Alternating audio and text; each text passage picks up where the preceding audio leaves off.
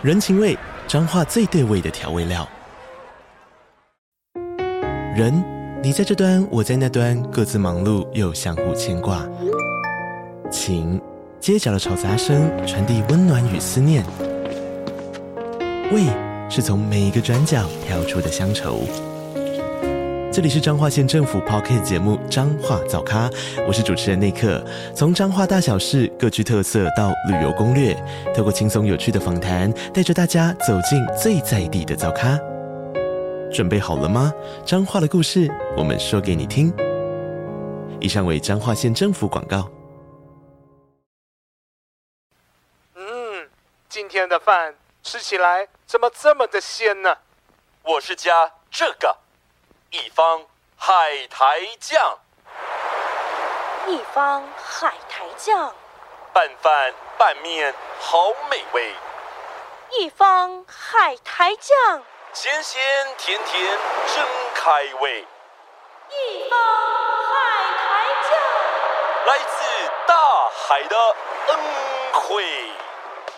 走过半世纪，位于恒春老字号的。一方海苔酱，秉持家传美味，不添加防腐剂及人工香料，将高成本的青海苔作为原料，手工制作，不破坏海苔其天然纤维及丰富营养，因而吃得到一丝丝海味。哦，是一方海苔酱，味道不错哦。一方海苔酱是您三餐的好凉拌。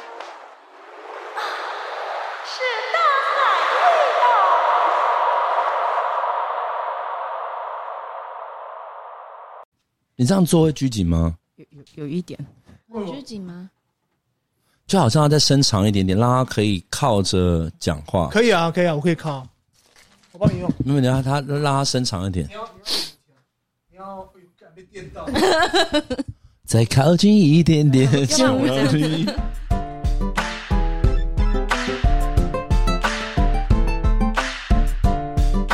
哎，这个深夜说的话，今天来了一个特别来宾。今天是深夜大来宾第第第八集，应该是第八集没错的话。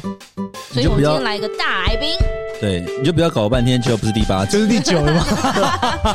反正不管第八还是第九，反正今天就是有大来宾。对，今天深夜大来宾哦，我们今天大来宾是娜迪亚谢。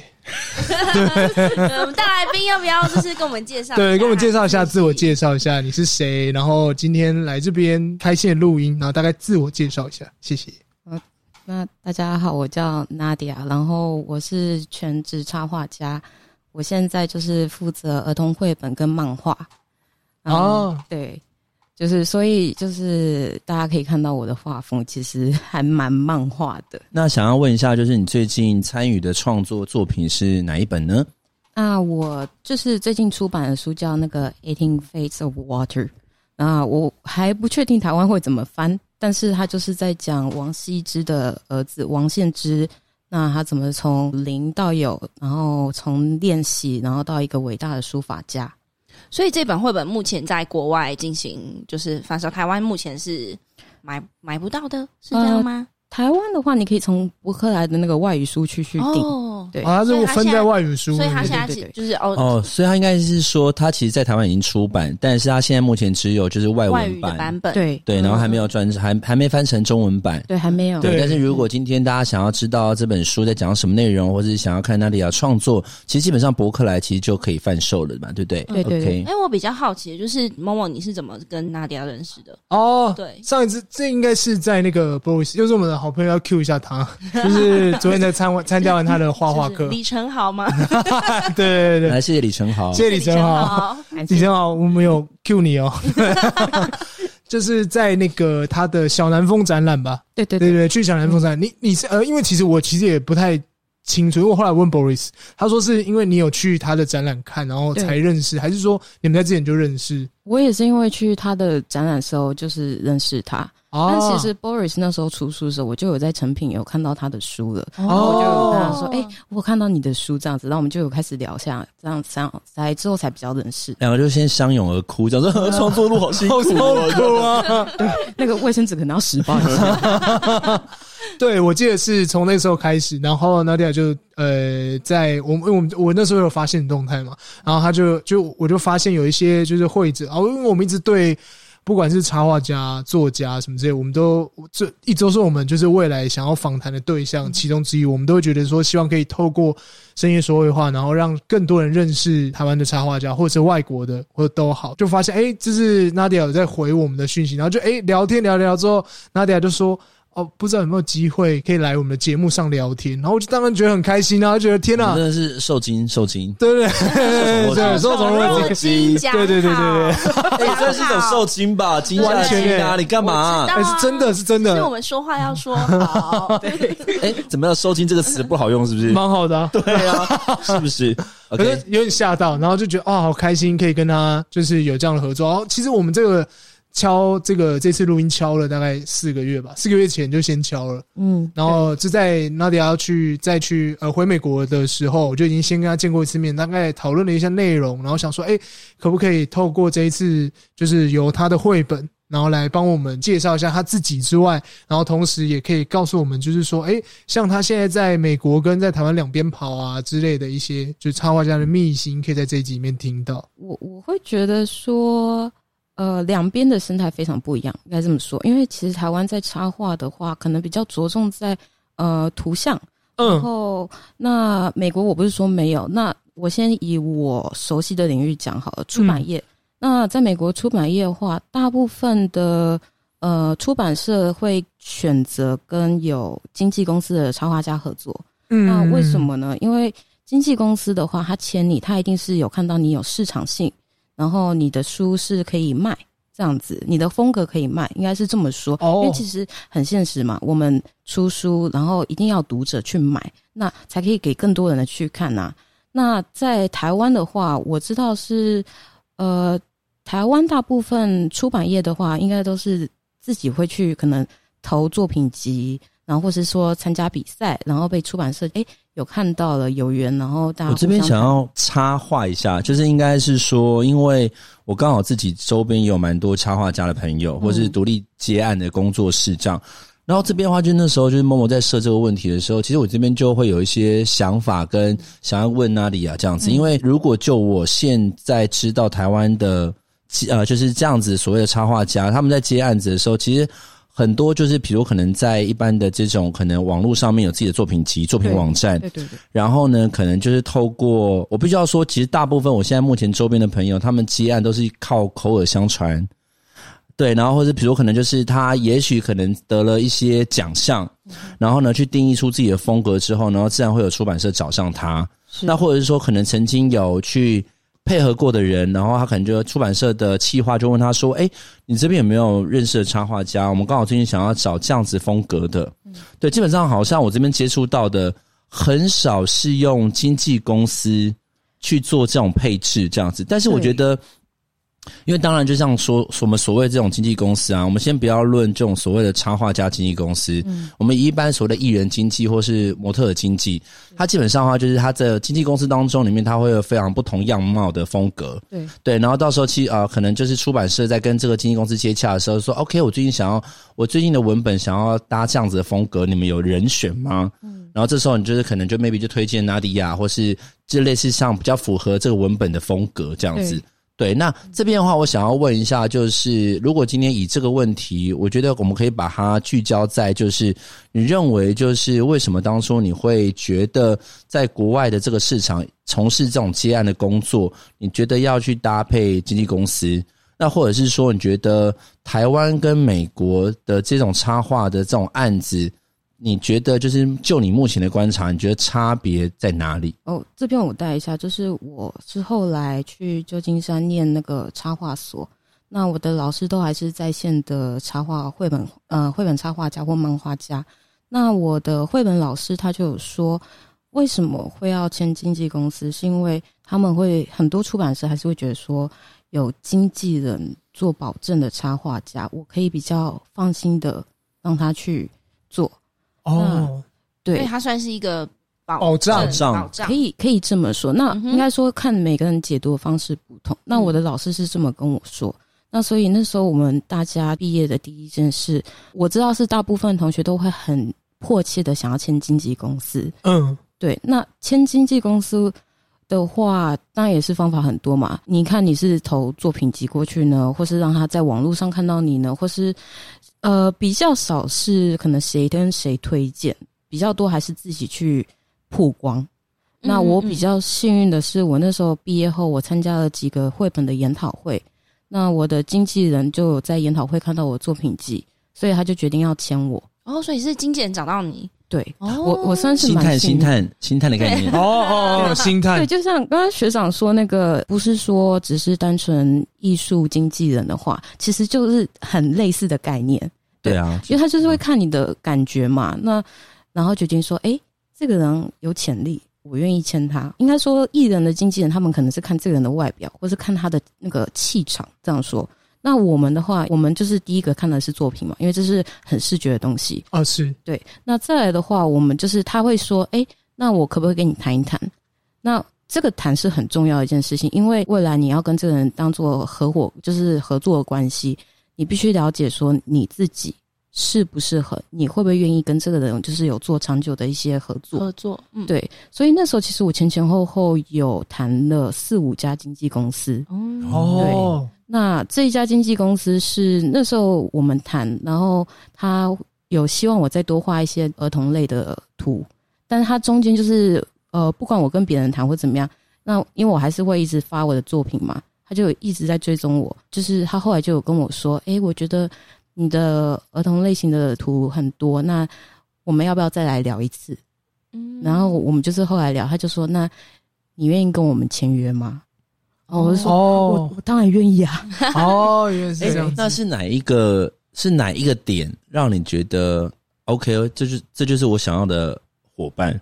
应该说，我觉得他很用心，然后他很细心，因为其实经纪人他他一定不会去浪费他自己的时间。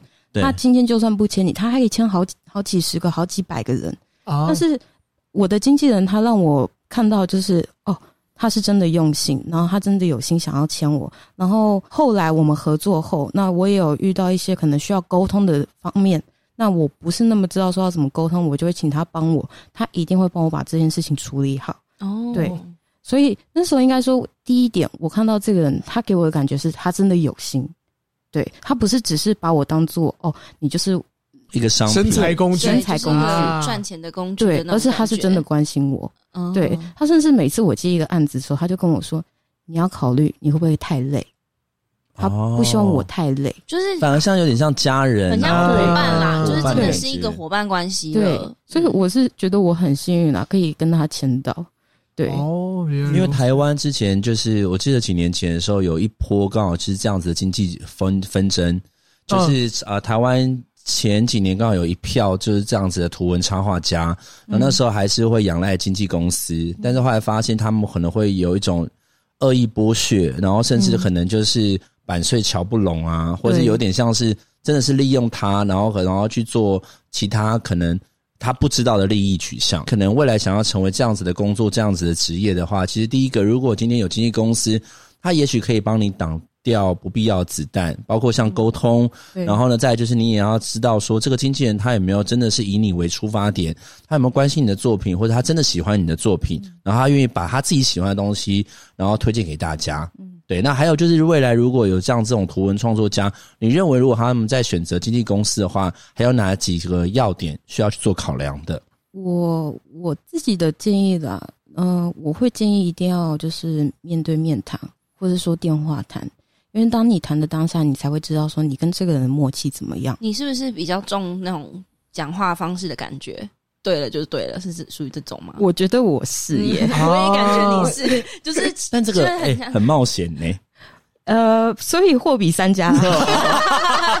有种在试婚感，试婚哦感，就是对，感觉哎也也是要讲试啊话有和，然后对对，因为嗯其实说真的，我觉得这跟谈感情有点像，因为你一定会，嗯你相处，你就会知道说，哎，我跟这个人投不投缘？嗯对嗯，那我我应该说，我会觉得说，对我来说，经纪人的话，当然他一定要替我把关很多一些可能合约啊，或是一些案子的状况。那再来就是因为我觉得我必须要很信任他，是所以我要感觉到我跟他讲话会非常舒服。舒服，嗯，对对对那，当然，那不一定，那是我的方式。那也有可能就是你可以觉得说，哦，我情感上信任，但是我在专业我信任你，你一定可以帮我处理好，那没问题，我们就是合伙关系。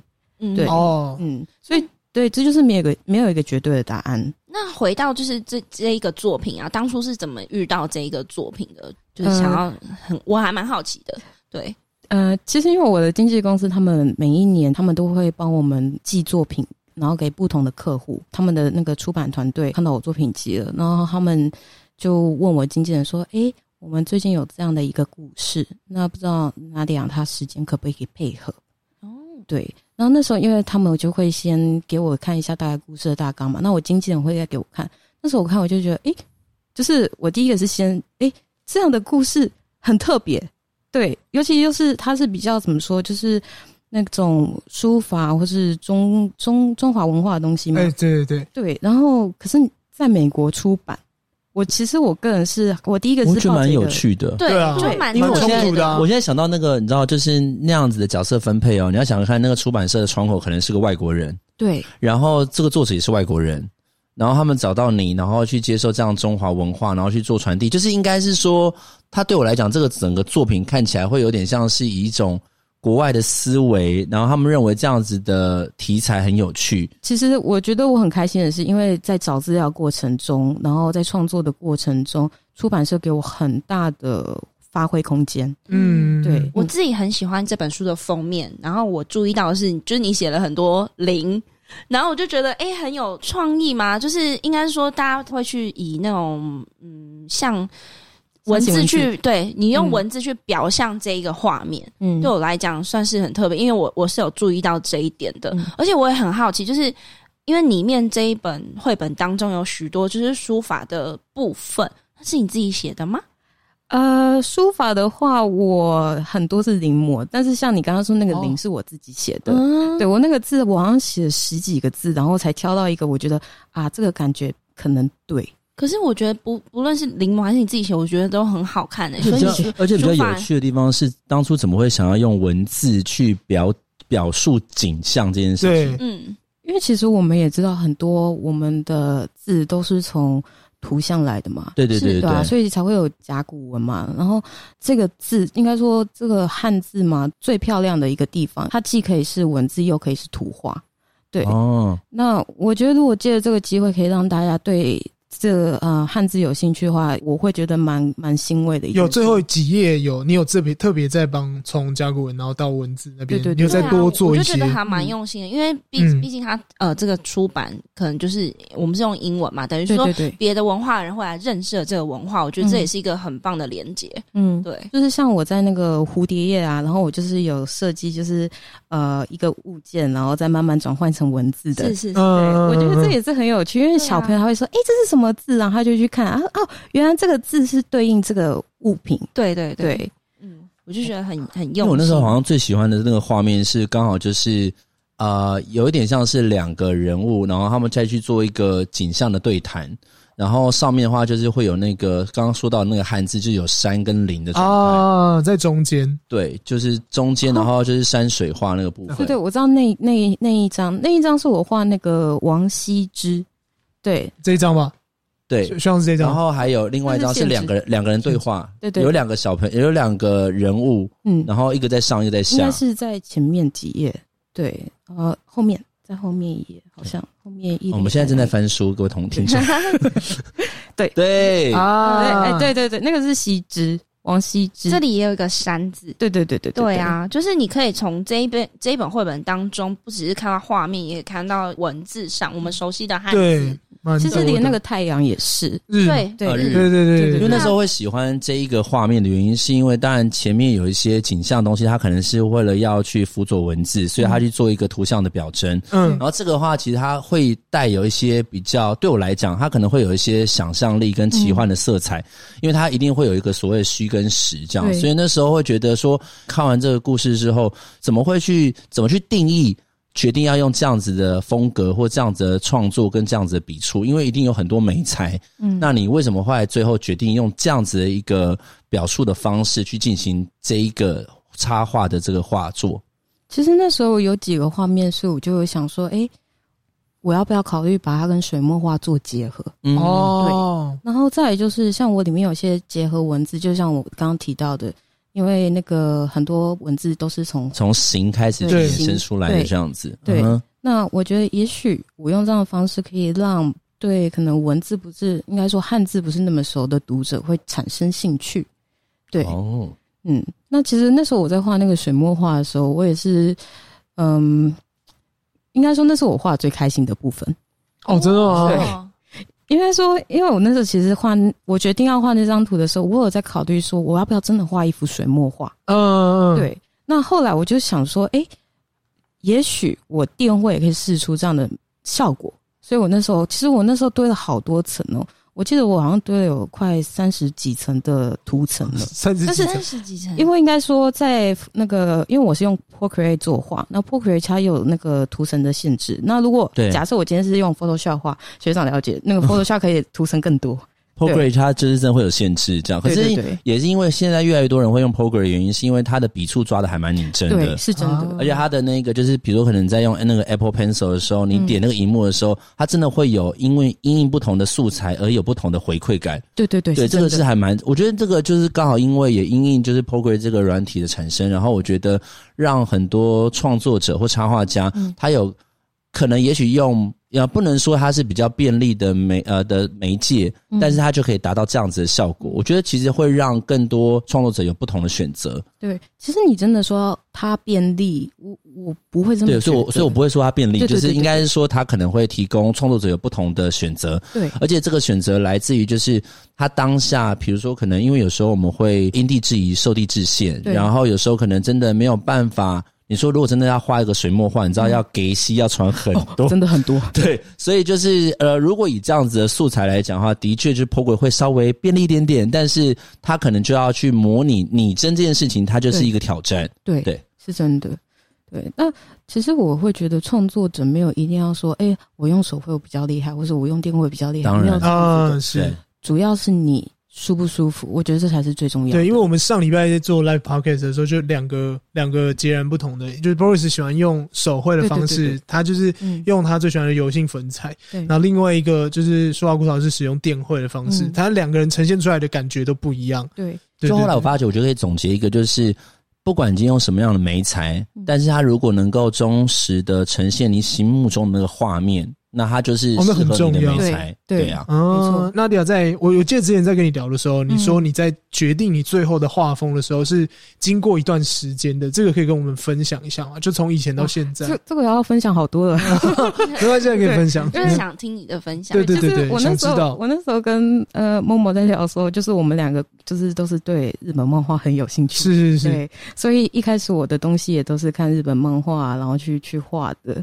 那那时候为什么后来我会决定去美国念书？我觉得，呃，应该说我选择美国是因为我对美国的那时候的感觉就是，哦，它就是一个很自由的国家。嗯，对。那我是喜欢画画的，可是我也有考虑过，如果今天我要以画画这件事情为生，我够这个是这个能力嘛？这样说。因为其实现在做插画业的人这么多，你又要怎么让自己脱颖而出？所以那时候后来我也是跟家人有讨论到，就是我想要出去看，然后我也想要出去学。呃，那个时候还没有就是很独立的插画科系，然后当然就是其实父母那时候也会很担心，因为其实我觉得长辈都会觉得说啊，做艺术这条路哦，你养不活你自己的啦。嗯，对，很多都会对对对对对，对。其实我觉得就是现在回想起来是啊。好像是真的，没有，然后然后现在马上就是你知道那个听众都会这样，你知道综艺摔这样，对，真的会耶。那时候你还讲说没有啊，证明我自己。过去讲了一个，过去爸妈都说呃，艺术的话就会养不活自己啊。然后我去了这几年之后，发觉啊，真的养不活。然后说，哎，怎么这样子？我我我修改一下我说说的方式，应该说很辛苦，你要非常辛苦。你的前面开始，你可能不知道你要跑多少，或是接多少案子。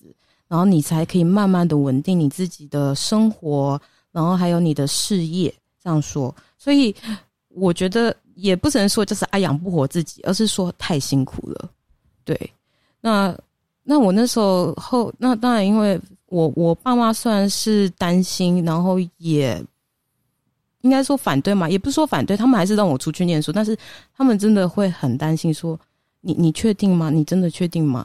那我觉得我能够做到的事就是，我要证明我真的做得到，然后我要证明我真的有进步。所以我每次只要课堂有画的东西，或是我作业画的东西，我一定都会传给我爸妈看。哦，对，那我相信我爸妈看我这么多年嘛，看我画这么多年，他一他们一定看得出来进步。嗯，对，所以呃，我会觉得说，如果你想要去实现一件事情的话，也许你的父母不是那么同意，或是可能周遭人不是那么，就要买十八个水缸。呃，十八水缸太多了啦。对，这个你你要考虑好你有没有钱啊。对，那但简言之就是你要去很努力的，也许别人不能认同你，你要认同你自己，然后你自己努不努力，你自己最清楚。对，那我觉得我们我那时候念书的时候其实蛮快乐的是，呃，因为就是在画画嘛，嗯，然后而且我们就是除了上课画画，下课也有很多就是那种像是呃 workshop。我们就可以去，oh, 对，我们就可以去不同 workshop 画画。然后有一些是什么，就是可能 model 会穿剧服啊，然后或者是说可能有一些就是，呃，我记得以前好像有有一个是那个，我忘记是课还是说 workshop，然后就是有驯兽师他们会带动物到现场，对，然后我就看到我同学画那个花豹，对，然后你就觉得很神奇，是因为你没有那个机会真的去。绕着这个花豹的四周看嘛，因为毕竟我们在动物园，我们只是会在远观看，对，所以我觉得是很难得的，因为这对我们插画家来说，或是绘画者来说，我们看实体的东西，跟你在看呃网络上找的图片，那一定是有差别的。你可以更了解到说这个东西的嗯、呃、材质，对。后来当然就是因为我我念研究所，我们必须。呃，要做中间的提报，那就是说你要画什么东西，然后你要找很多资料，那你未来工作有没有可行性？这样子，嗯，对。那其实我那时候一开始我刚进去的时候是选漫画组，我们分了两个组别，一个是传统插画，然后一个漫画组。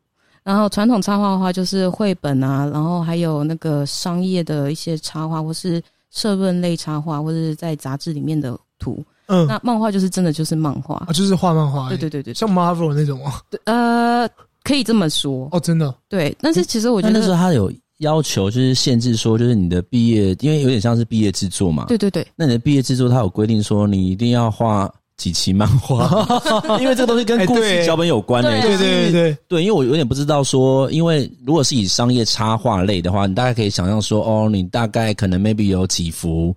但你知道漫画的开幅很多，就是有时候让我说天哪，我真的是要出一个，你知道就是要外星人打怪 那个完整故事吗？完整版。呃，我们的话，不管是漫画还是传统插画，我们就是十五件，十五件，十五件，就你可以说十五张图这样子。哦，对，那可能对漫画的同学来说，那他可以画一个章节，或者是可能取一个重要的那个故事，故事一个 chapter，这样就可以了。对对对对对。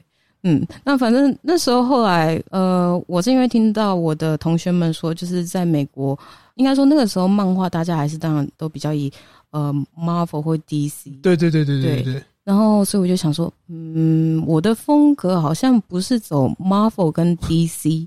我很难想象，就是 王羲之跟王献之，然后他们拿出一些奇异顿时的东西，然后再对他感觉。我我觉得这这可能会会下风，就是会有一些搞不好大卖啊。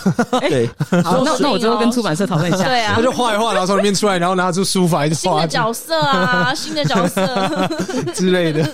就是水墨版的 Marvel，就拿出拿出毛笔这样大会 哦，所以那时候是有说到，就是你其实有去做市场的考量，应该这么说嘛？对，然后可以这么说。你就决定说，好吧，那我就默默的，就是从漫画组改为插画组这样。对，然后我因为我们漫画组有一个老师，他真的是我的恩师，然后应该说我的插呃插画所的老师都是我的恩师。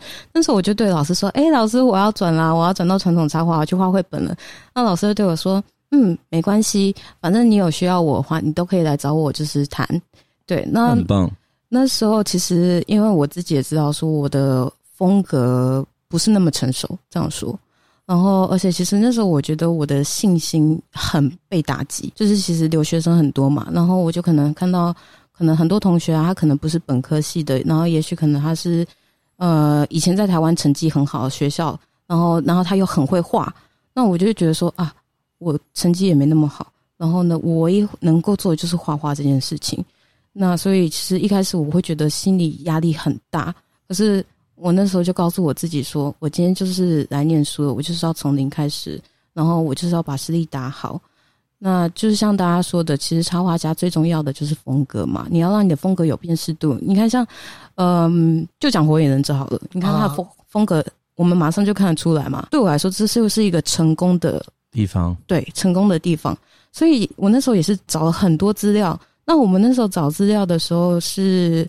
当然是先以喜欢的插画风格为主。对，那我那时候找的插画风格是呃伊莎贝拉亚瑟诺。对，台湾读者应该还看过蛮多他的书。哦，真的吗？可以举例哪几个作品？大概是我们到时候伊莎贝拉。伊呃，他他的书。我刚刚不好意思，我刚刚讲伊莎，我想说是喜饼，就是不好意思，对，伊莎贝娜。呃，伊莎贝拉，伊莎贝拉阿瑟诺。他好，现在我现在目前现场看到了两位我们的那个主持人在用手机搜寻。我我想说看一下哦，博客来书店有。对对对对对。哦哦哦哦，所以他可以算是蛮影响你后面画风定义的人吗？可以说他是前期。前期哦，对，OK，因为我相信就是。啊、呃，可能这边我们等一下可能也会提到，就是因为其实，在创作来讲的时候，如何慢慢去厘清说自己的风格，嗯，这件事情，因为这件事情，相信有很多不管是在学或线上的插画家也想要知道，嗯、因为我们当然也知道，就是你一定要先定义好自己的风格，对，然后你这样子的话，在市场上才会有辨识度。所以，其实从一开始的时候，你这个创作者刚好是你想要去啊。呃临摹，临算临摹吗？就是想要去临摹，因为你喜欢他的风格，所以你开始先。我觉得很多东西是从学习跟模仿开始，对，所以你喜欢他的风格，然后慢慢从就是临摹跟模仿之后，慢慢的去理清出自己到底喜欢什么或不要什么，或是你认为在你的创作当中可以添加什么，然后慢慢去定义嘛，对不对？对。那我们来举例三个你喜欢的作者、画家、插画家。或是漫画家也可以。对，火影忍者那个算吗？岸本齐史算吗？岸本齐史可以啊，也可以算。哦，对对对，没有啦，就是以你自己三个，以你自己三个。呃，我我那时候是呃呃伊莎呃 Isabella Arsenault，然后再就是门小雷。门小雷，他是香港的呃一位插画家。嗯，对，然后他的墨线用的很漂亮。哦，墨线，OK。对，那再来就是大家都知道那个 Snoopy 的创作者啊，对，喜欢 Snoopy。对，应该说，应该说，应该很多，呃，应该说我我那时候在画的时候，因为我就是等于是从漫画转过来嘛，所以我那时候很常用墨笔在画画。对，然后就我的好多的同学跟朋友就说：“哎，你的风格感觉跟那个 Snoopy 的风格很像，很像。”对，漫画的那个就是他们画漫画那个风格。嗯嗯，然后我就觉得说：“哎，真的吗？”然后我继续看，然后哎，好像还真的蛮像。对。就有点潜移默化，然后可能因为喜欢，然后慢慢的被感染到吧，好像有可能，对，对啊。可是那是因为我我自己不会去想到的，对，不会去察觉，对。然后，而且为什么后来我会用墨笔？其实应该说那时候前面在找风格的时候，呃，Isabella Arsenault 他的画很多都是可能铅笔啊，或是一些他就是不是比较不像墨墨笔这么的硬吧？嗯。然后再来就是我那时候后来有修，就是我修。课的其中一个老师有对我说，就是墨笔太漫画了，对，所以其实那时候我就突然从墨笔改成铅笔的时候，我有点不知道我在画什么，应该这么说，对，因为我最喜欢就是墨墨笔，嗯，对，然后所以。那时候我觉得有点挫折，因为所以那个当下应该你会很拉扯，对，因为其实这是你喜欢的喜欢的媒材，但又不能被否决了，不能用，然后又要去用一个你不习惯或不喜欢的美材去做，比较深色的美材去做。哎，题外话，那个我想门小雷应该默默会喜欢，对吗？本人蛮正的，奇怪，已婚了，已婚了，已婚了，OK，先走，先。默默现在在，因为我我刚刚不是因为我刚刚用笔电嘛，然后我申请门小雷，然后有一个。第一张照片什么你知道吗？他侧身，然后穿着紧身背心，然后这样弯腰，然后再画画啊。然后我想说，哦，而且，啊、嗯，就是这一张啊，就是给大家看一下，这个应该很很辣吧？对，哎哎摸他他本哎、有有身有在点有点漂亮。哎，我们把砖，我们把东西拉回来，我们等下再看。他他本身有在练那个钢管舞，如果我记得没错的话。我我看到，我看到。好好好好好，谢谢谢谢谢谢。而且呃我先去追踪他，就是你刚刚的你的先追踪他。偶像就很小雷啊，我对刚刚简单看一下他的那个画风，他让我想到那种八零九零日本那种，就是有点像是有点富江哎。对，有点没有，就有点像是那个时候城市猎人的那种风格。啊，我知道我知道我知道，对对对，对我我我喜欢那种风格，就是有那叫什么什么系什么派啊，就是有一个有一个音乐风格也是走这种路线。好，OK，题外话，OK，我们继续。对，谢谢。嘿，那那时候的遇到这样子的挫折，就是拉扯的时候，你后来怎么去解决这件事情？呃，后来就是遇到我另外一位贵人的老师，这个老师很有趣，是因为他他那时候也没有说我的铅笔不行，但是他只是就是我们都觉得，哎、这个感觉不对。但是有一天，他就看到我画墨笔的东西的时候，他就默默走过来说：“呃，Nadia，这是你画的吗？”我说：“嗯，是。”他说：“嗯。”他那时候英文是说：“Oh, I don't wanna be mean, but your pencil drawing is boring。”哦，对，然后就。哦，然后他就说：“那你为什么不用墨笔画？你的墨笔画起来是真的很有趣。”然后我就问他说：“可是，呃，我听到就是另就是另外的老师说，就是墨笔会太漫画，但是他跟我说，你不要设限自己。对啊，所以你才会讲艺术不设限。对就是刚刚我们在聊天的时候，对，不要去设限，因为起码那个设限你的老师大声讲出来。你不要害我在这个产业里待下去。没有开玩笑的啦，但是我觉得就是真的会，就像我们前面那时候在正式访谈之前，我们就讨论说，就是遇到什么老师很重要、欸。诶对，对对对对所以是透过这个老师，然后决定你最后的画风吗？算是哦，所以就有点像漫画，然后又有一点呃，在使用自己最最喜欢的墨笔，然后作为创作。就等于他自己独树一格，他自己的风格。对啊而且我觉得这种东西创作本来就是见仁见智，就是你你你你也可以说，就是我是用漫画的风格画插画，你也可以说我在插画领域当中，我用漫画这种素材，但是这就是我的风格。然后我觉得就是有找到，我觉得其实最最棒的原因，就是最成功的原因，是因为你厘清出自己想要的风格，而且定义了这件事情是好事。这样对对，那你有在做这个绘本，有没有觉得最开心或最难忘的事情？在，或者是说，在你做，因为这是我们唯一看到的这个作品嘛。那你还有，呃，当然，等一下会请你再介绍一下你其他的作品。那这一本，因为今天我们收到这本书，就是 Nadia 提供的这本书，你有没有觉得在这个过程中，你觉得诶很开心，然后或者很有趣的事情？我觉得很有趣的是找资料。哦，真的，对，应该说史料是不是？对，因为我从来没有想过我会就是接触这样的题材。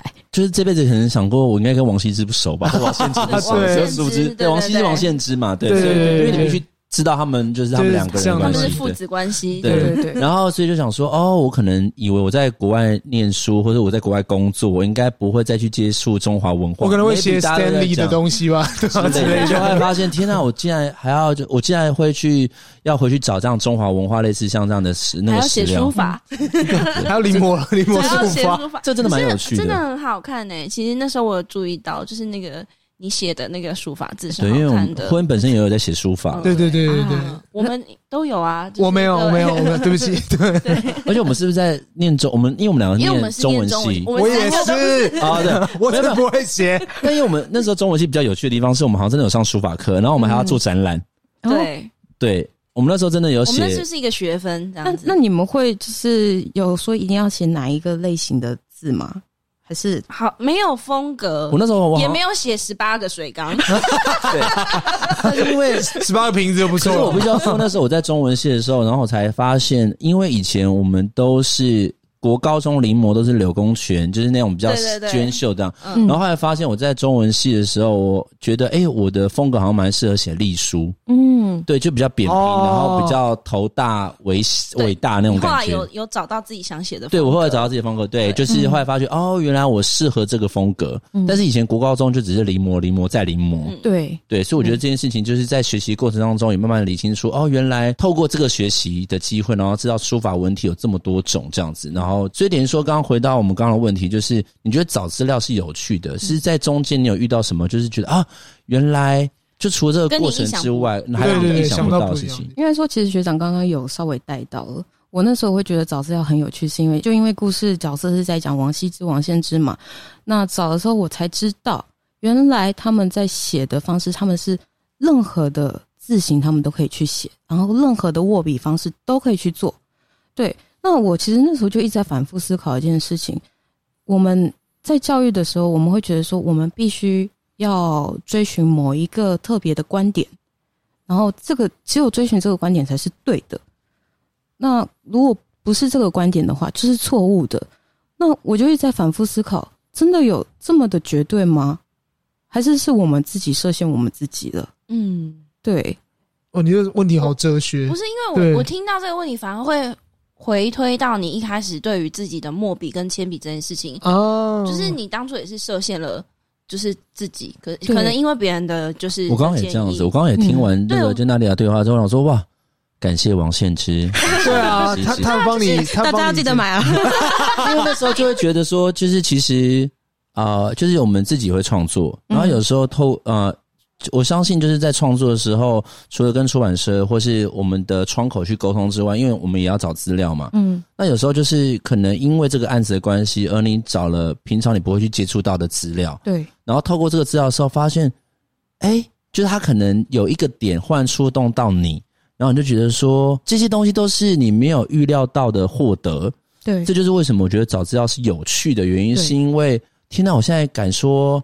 我不敢说我是就是双王的达人，但是我知道他们的创作脉络跟他们的文体，你会觉得我多了一个我知道的东西。我觉得那种学习的获得，是我每次在就是在做平面设计，我、嗯、因为我在做平面设计，平面设计案的时候，我觉得是很开心的这样子。对对啊，嗯，对，就是我们我觉得找资料，第一个我们学习到新知识，然后再就是我们会去反思，可能我们。呃，应该说我会去反思说，哎，为什么他会做这件事情？对，那为什么？对，很重要，对，很棒。那我觉得，所以这对我我来说，它不是只是一本书，而是它其实有点在勉励我自己。哦，对，他应该你你你找到想到的这件事情，就是有反馈到你之前的一些历程吧？对，就像我们刚刚所聊到的求学历程也是啊，对啊，对啊，对啊。你看，其实说真的，就算再有天分的人，你也要努力。然后呢？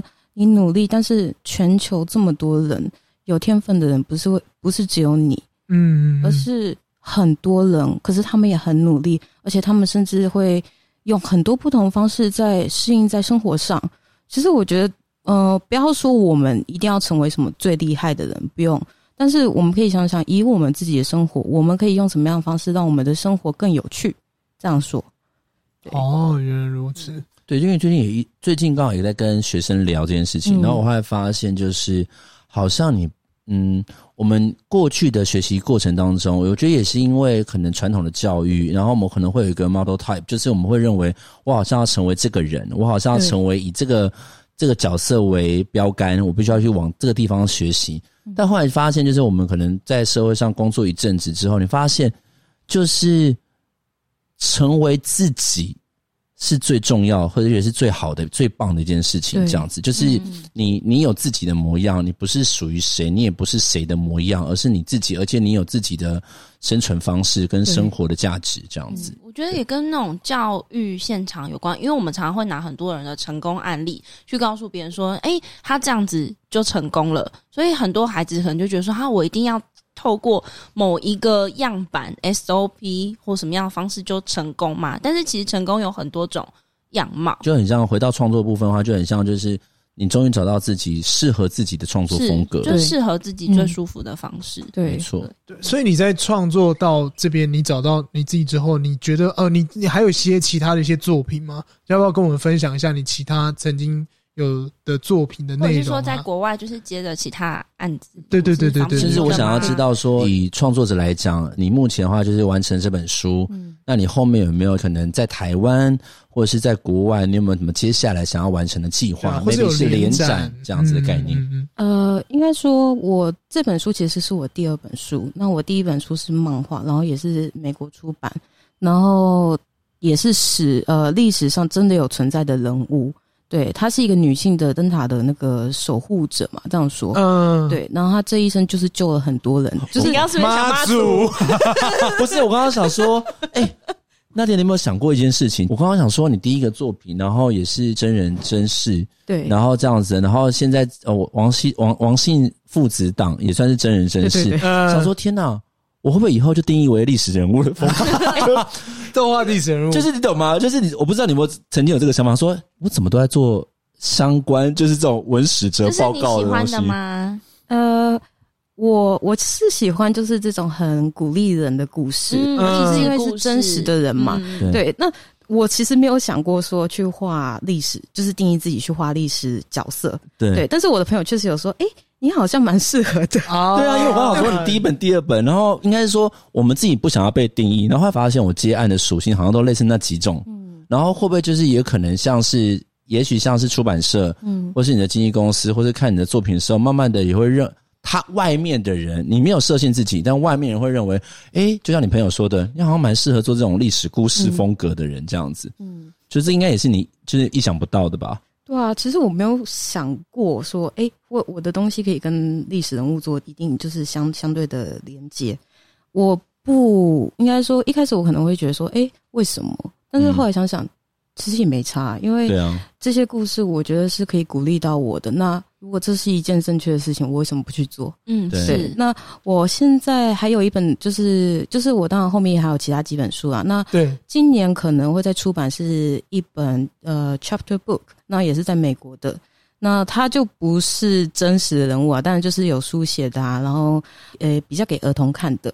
那稍微带一下，她就是一个中国的小女生，但是她是被美国的家庭领养。哦她就是她的角色是一个很会做体操的，对，所以我那时候也是找了好多体操的资料。对，嗯然后刚好那时候因为我在画这本书的时候是去年嘛，冬奥对冬奥，哦是是冬奥还是奥运还是？呃，东京奥运嘛哦，东京奥运，对然后我就看到那个，我那时候就是因为一定我我有在追那个比赛，啊然后我就看到那个呃那个那个美国的那个女性的新秀那个体操选手，她叫什么名字？我有点忘记了。啊他有一个后来是不是不参赛啊？还是就就有一个很强的那个新秀、是那个吗？呃，对，后来对，然后那个我就觉得说，哎、他的故事也很励志，因为对对对对对我我看到是好像我那时候有找他的资料，然后他好像也是有受伤嘛，对他有受伤，家人有有骤逝之类，嗯因为疫情的关系，对，所以我就觉得说，哇，这样的故事应该要多一点，嗯，嗯对嗯。就是正面的能量应该要多一点对点。，因为其实你看这两年，然后再又是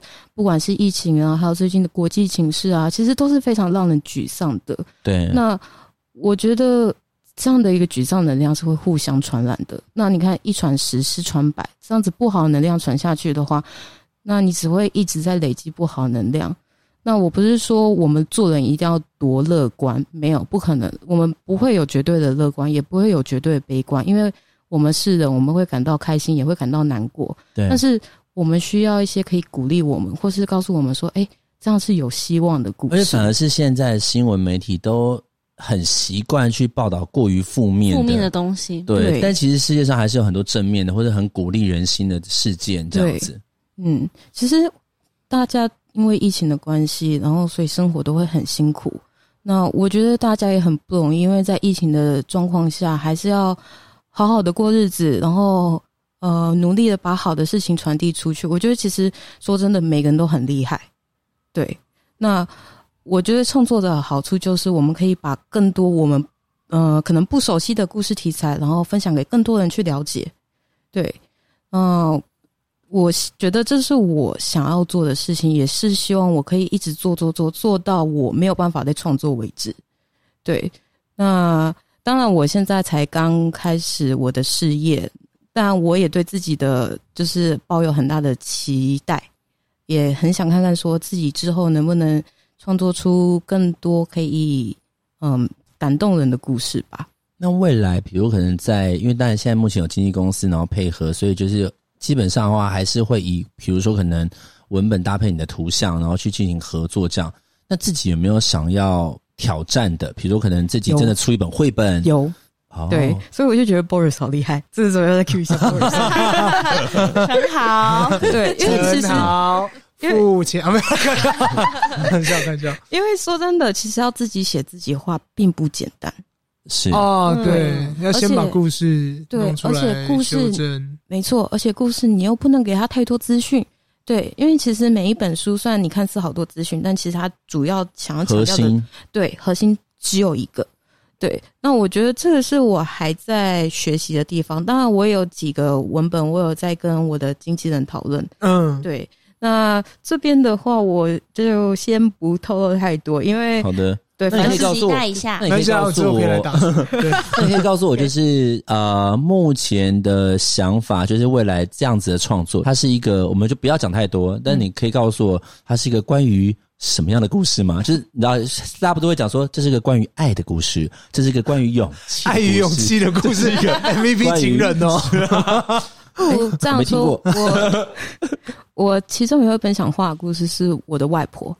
哦，对，呃，我简单的说一下，因为我的外婆她是缅甸华侨，然后她就是有经历过战争，然后后来来到台湾。我的外公很早就走了，所以我外婆等于是一个人抚养我妈妈。